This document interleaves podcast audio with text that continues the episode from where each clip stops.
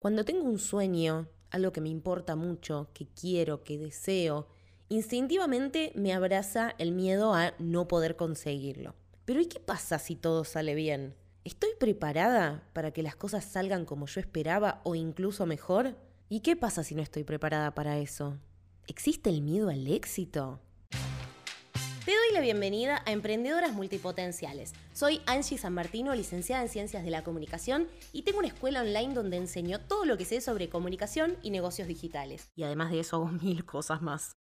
Si sos de esas personas como yo, curiosas, con muchos intereses, que viven con esa sed de aprender cosas nuevas todo el tiempo y sentís la necesidad de llevar esos aprendizajes a la vida laboral, estás en el lugar correcto. Después de animarme a dejar trabajos que me hacían sentir asfixiada, logré diseñar una vida profesional a mi medida a través del emprendimiento. Y en este podcast quiero ayudar a otras mujeres a lograr lo mismo. A lo largo de estos episodios espero ser tu guía, tu compañía y tu dosis de motivación semanal mientras trabajas en esos proyectos que te acercan a la vida que soñas. Si ya decidiste que no querés esperar a que las oportunidades caigan del cielo y estás comprometida a crear las tuyas propias, quédate que empezamos.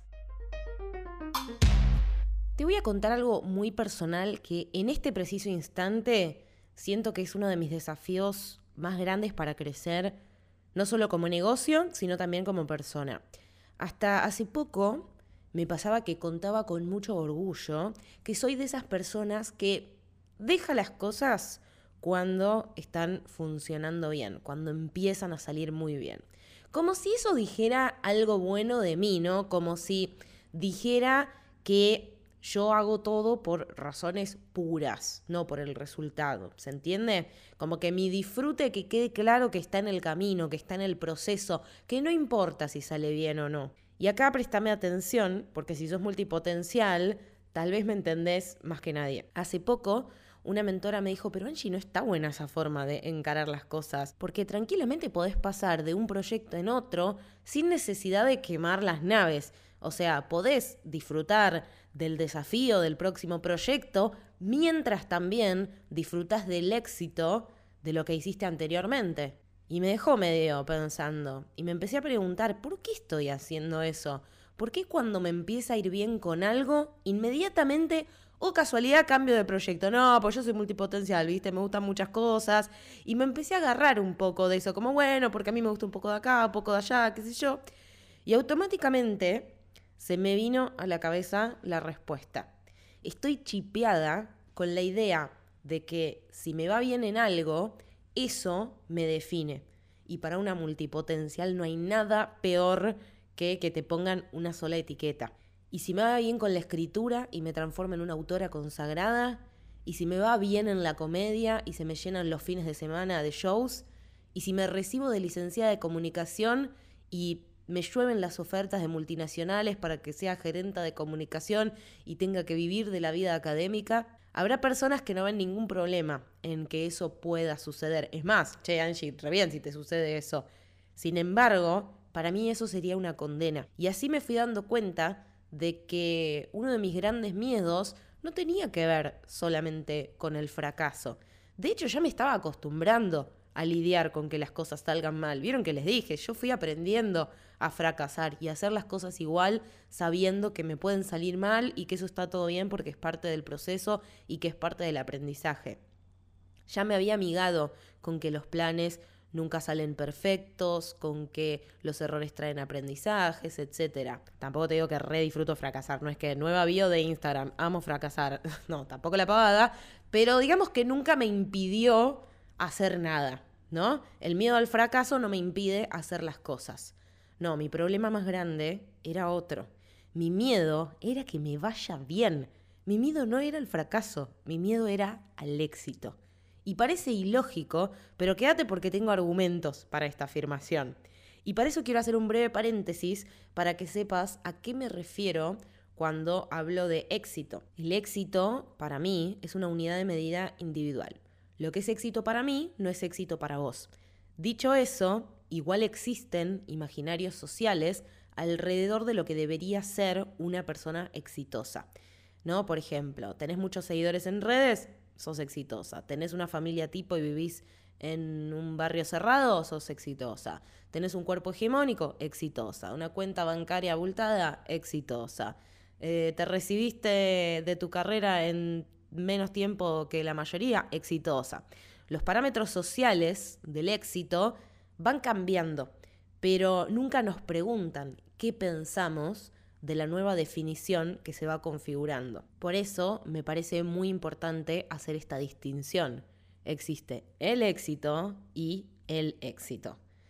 Uno está marcado con parámetros ajenos de terceros y el otro es el éxito genuino, el propio, el que sentimos en el cuerpo. Y en este episodio quiero profundizar no en el éxito socialmente percibido, que muchas veces es ficticio, sino que en este episodio quiero profundizar y hacer referencia a ese otro éxito, el que es más personal, el que es genuino, el que es propio, el que para conocerlo te tenés que conectar verdaderamente con vos misma. Y me fui dando cuenta de que para mí el éxito no era dedicar mi vida entera a la escritura y ser la mejor escritora del mundo, o dedicar mi vida a la comedia y ser la mejor comediante del mundo y tener las mejores oportunidades como comediante o como licenciada de comunicación, etc. Sino que para mí el éxito es poder mantener un estilo de vida que me quede cómodo y que me traiga paz mientras me dedico a lo que sea que tenga ganas en ese momento. Porque bueno, este podcast se llama Emprendedoras Multipotenciales y lo dice en la cortina musical del inicio, que mm, yo soy de esas personas que siente la necesidad de que lo que en este momento me apasiona tiene que estar atravesando de alguna forma mi trabajo, ¿no? Porque, porque si no pierdo, pierdo la motivación, pierdo las ganas, etc. Entonces, hoy en día, en mi escuela, en mis cursos, en mis clases, igualmente está la Angie escritora, igualmente está la Angie comediante y todas las Angies que están adentro mío, pero aparecen en distintas versiones y en distintos lugares. Cuando me siento a escribir un mail, no lo escribo con la cabeza de copywriter, porque no soy copywriter. Lo escribo con, con, con el espíritu de Angie, la que escribía novelas también muchas veces. Lo mismo cuando hago los guiones de este podcast o cuando edito un video y, uso las herramientas y las habilidades que desarrollé cuando generaba videos de comedia, por ejemplo, ¿no? Pero yo no sé qué es lo que me va a gustar dentro de un tiempo. Entonces, para mí, éxito es esta, esta caja que contiene algo que yo todavía no puedo ver. Lo que yo puedo saber es cómo me quiero sentir. Me quiero sentir que tengo un estilo de vida que me, que, que me queda cómodo y que me trae paz. Esas son como las, las dos cosas que encontré. Eh, quizá también podríamos agregar sentir que estoy en constante crecimiento, ¿no? Porque si hay algo que me gustan son los desafíos nuevos y sentir que hago cosas nuevas. Ahora, el contenido exacto de qué es lo que me va a traer eso, todavía no lo sé. Por ahí el día de mañana me, me apasiono con los origamis y andás a ver cómo va a entrar eso en, mi escuela y de qué manera por ahí les hago hacer alguna actividad a mis alumnas que tenga que ver con los origamis, no lo sé, pero no lo quiero tener definido porque son cosas que, que van surgiendo según la etapa de la vida y que ya descubrí que es algo que escapa a mi control. Y siento que es un desafío muy grande tener esta idea de éxito porque siento que necesito crear una estructura lo suficientemente sólida como para soportar el desarrollo no de una, sino de múltiples potencialidades. Y si lo pienso así, si lo veo desde ese lugar, la verdad que me siento súper exitosa. No soy ni la mejor comediante, ni la mejor escritora, ni la mejor licenciada en comunicación, y seguramente estaré lejos de serlo. Pero soy una combinación única de todas esas cosas y más. Y si me enfoco en desarrollarlas como yo lo sienta, sé que eso va a ser no solamente muy poderoso, sino único.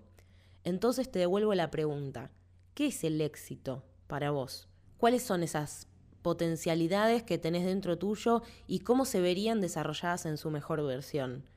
¿Cómo se sentiría en el cuerpo ser exitosa para vos?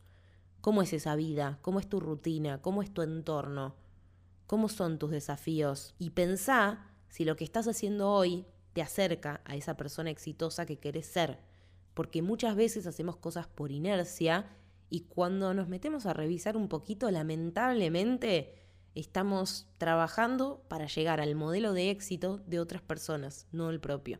Y te quiero compartir algo que encontré buscando, viste que yo me meto en Google a ver, vamos a hablar del miedo al éxito, y me meto en Google a buscar teorías y charlas TED y esas cosas, y encontré que eh, existen teorías sobre esto del miedo al éxito, ¿no? Por ejemplo, encontré en una página de psicología que dice que según la teoría de Maslow, que, por cierto, paréntesis, Maslow tiene una de las teorías más importantes para pensar el marketing y las ventas, que es la teoría de las necesidades humanas, que yo la explico en, en, un, en un video en mi canal de YouTube, porque es el video en donde argumento por qué el marketing es una ciencia social y no otra cosa, aunque sea percibido más como numeritos y CTR y CPC y qué sé yo.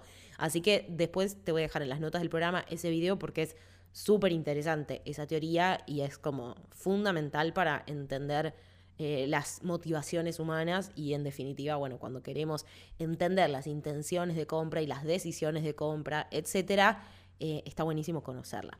Pero por cierto, este chaboncito se ve que no solamente no le alcanzó con desarrollar una super teoría, sino que em, también trabajó, bueno, obviamente en otras cosas, y dice que la inmensa mayoría de las personas no logran alcanzar una vida de verdadera satisfacción ni utilizan de forma realmente efectiva todas sus potencialidades. Ya me deprimí. Y refiere a la condición psicológica inherente al ser humano que sabotea sus sueños de grandeza y lo relega a vivir en la mediocridad y el conformismo. Llamó a esta condición el complejo Jonás, inspirándose en el personaje bíblico que trató de huir del destino que Dios había decretado para él. Y ahora, mira, en esta página también dice origen del complejo de Jonás y el miedo al éxito de las mujeres. Como acabamos de comentar, el psicólogo Maslow acuñó el término de complejo Jonás para describir a personas que tienen miedo de su grandeza. Pero fue la psicóloga Martina Horner quien habló por primera vez del miedo al éxito en la década del 70, poniendo de relieve que las mujeres experimentan más miedo al éxito que los hombres. Si pensabas que era un episodio en el cual no iba a hacer esta distinción de género, está muy equivocada. Miren esto lo que dice. Según ella, en las mujeres, la consecución del éxito se acompaña de ciertas consecuencias que no son tan gratificantes, como la pérdida de muchas amistades, parte de la feminidad y la popularidad. Según afirmó, las mujeres tienen miedo a sentirse socialmente rechazadas y ese miedo inhibe el motivo del logro. Desde entonces, sin embargo, la mayoría de los científicos y psicólogos coinciden en que existe el miedo al éxito tanto para hombres como para mujeres. O sea, debe ser como las cosas que venimos charlando, ¿no? Como que es algo que existe y que puede experimentar tanto un hombre como una mujer, como cualquier otro género autopercibido, eh, digo, cualquier ser humano. Sin embargo, en las mujeres se refuerza porque existe este, mm, este, este imaginario social de que la mujer debe ser de una cierta forma que no condice con el estereotipo que tenemos de la persona exitosa. Entonces ahí es donde tenemos una, una tensión y muchas veces lo que, lo que sucede, Ben dice, el mayor problema para muchas personas es que su miedo al éxito es en gran parte inconsciente. Entonces no es que vamos por la vida diciendo, ay, me gusta fracasar para que nadie se sienta mal al lado mío. No, no, no. O sea, inconscientemente tenemos instaladas estas ideas, como yo descubrí que tenía esta idea todavía demasiado arraigada de que si me iba bien con algo, ya me iban a etiquetar de esa forma y que ya me iba a tener que dedicar solo a eso. ¿Y por qué? ¿Que, que me vaya bien eh, como autora significa que ya me tengo que dedicar a eso? No, eso es lo que ven otras personas, que lo ven de afuera y dicen, che, pero te publicó Penguin, ¿por qué no seguís publicando? Si sacaste dos novelas, ¿por qué no sacás la tercera? ¿Por qué no sacás la cuarta? ¿Por qué no le metes a esto? ¿Por qué no le metes al otro? Pero esas son las expectativas ajenas del éxito. En cambio, cuando yo me puse a ser sincera conmigo misma, dije, y sí, la verdad que me encanta agradar, me encanta que me perciban como exitosa. Entonces, si yo, si yo voy por ese camino, eh, es muy posible que de afuera se vea éxito, pero yo no lo voy a sentir así. ¿Y qué es lo más importante para mí? yo sentirme bien. Sin embargo, eso entra en tensión con este deber ser que estábamos hablando, ¿no? Y sobre todo las mujeres tenemos eh, esta cosa de que tenemos que ser eh, complacientes, tenemos que agradar, eh, no tenemos que molestar, em, bueno, todo lo que venimos charlando en episodios anteriores. Entonces ahí es donde entra en tensión lo que para mí es el éxito personal, pero también las ganas de quedar bien con el resto, las ganas de que me vean como exitosa. Yo ya se los dije muchas veces esto, pero yo siento que en el mundo de los comediantes, no soy la mejor comediante, en el mundo de, de los comunicadores no soy la mejor comunicadora, sin embargo, en el mundo de los comunicadores por ahí soy la comunicadora más graciosa y en el mundo de los comediantes soy la que más sabe de negocios digitales. Entonces, son distintas formas de, de verlo, pero si yo me guío solamente por lo que va a ver o percibir el resto, seguramente voy a terminar en un lugar que para mí no sea éxito. Y ojo con este tema de las lealtades más hacia otras personas que a nosotras mismas, porque después nosotras tenemos que vivir con nosotras, nosotras tenemos que tener el estilo de vida que elegimos, em, digo, las decisiones que tomamos, no como cuando Viste la típica, mi, mamá cuando me dice, mi vieja todavía me dice, ¿podrías empezar a buscar para trabajar en alguna universidad? Así tenés un trabajo en blanco. Total, podés trabajar solamente dos horas y ya tenés obra social. Yo le digo, pero mamá, me está yendo bien. O sea, yo me pago mi propia obra social. ¿Por qué insistís con eso?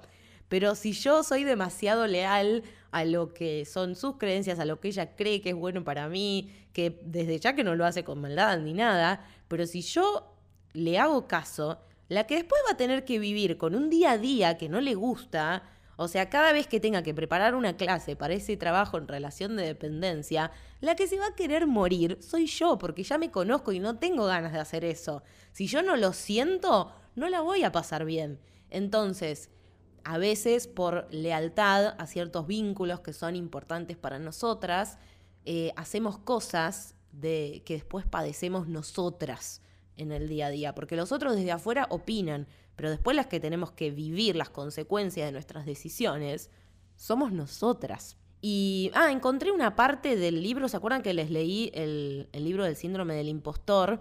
Em, que se los compartí justamente en el episodio del síndrome impostor, si no lo vieron es como la parte 1 de todo esto, así que vayan a, escucharlo. Está dos episodios para atrás, pero encontré una parte muy interesante que habla justamente de, eso, ¿no?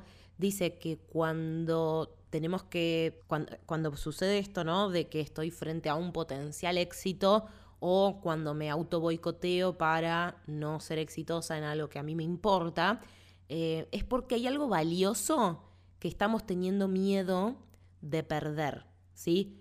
Por ejemplo, perder ciertos vínculos, perder el respeto de X persona, em, quedar al margen de un determinado grupo de pertenencia. Y miren lo que dice, dice, esas lealtades invisibles muchas veces nos dejan atrapados donde decimos que no queremos estar solo por no perder la consideración de nuestra gente.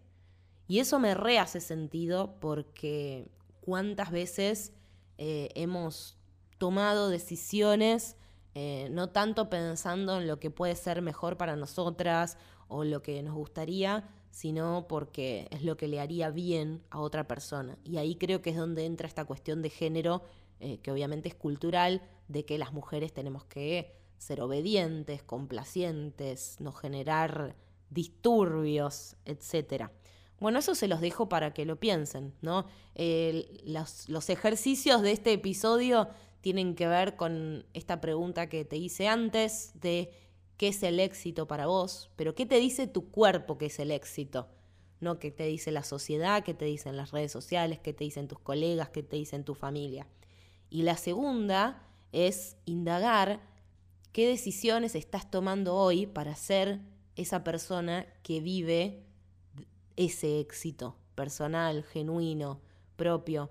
Si las decisiones que estás tomando hoy crees que te llevan hacia ese lugar, o si quizá hay que revisar algunas decisiones porque las estás tomando basada en ciertas lealtades o basadas en el miedo a perder algo. Espero que te haya hecho sentido este episodio. Yo tenía muchas ganas de hablar del tema del, del miedo al éxito porque cuando lo escuché dije, no puede, o sea, no puede ser, tengo miedo a que me vaya bien. Sí, tengo miedo a que me vaya bien. Y yo re orgullosa por la vida diciendo, sí, yo abandono las cosas cuando empiezan a ir bien porque no le tengo miedo a los desafíos, soy re canchera. Y no, estaba siendo una estúpida porque lo que estaba haciendo es desmerecerme a mí todo el tiempo. Yo decirle a mi propia cabeza, che, mira, todo, todo muy lindo, pero cuando nos va bien, déjalo acá, déjalo acá porque esto no vale nada, no vale nada. Pasemos a lo siguiente.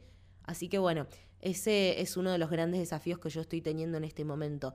Aprender a, valorar los éxitos que voy cosechando porque son el fruto de decisiones que fueron muy difíciles y que muchas veces tuvieron que, tuvieron que ver con cortar con este tipo de lealtades, con que cambie la percepción que tienen otras personas de mí, em, etc.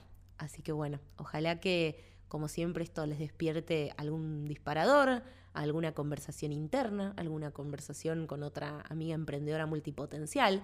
Desde ya que a mí me sirve muchísimo todo lo que están haciendo, eh, que cuando escuchan un episodio lo comparten en stories y cuentan qué parte les, les gustó, si algo les resonó, si me quieren aportar algo, por ahí escuchan un episodio y dicen, uy, yo leí un libro que habla de este tema, o uy, yo vi una charla TED sobre este tema, y lo quieren compartir, buenísimo, porque saben que hashtag nunca no estoy haciendo un curso, y vamos a sumar el hashtag de nunca no estoy escuchando una charla TED o un podcast, o tratando de, de aprender más sobre, sobre mi entorno y sobre mí misma. Así que les mando un beso enorme y nos escuchamos en el siguiente episodio de Emprendedoras Multipotenciales.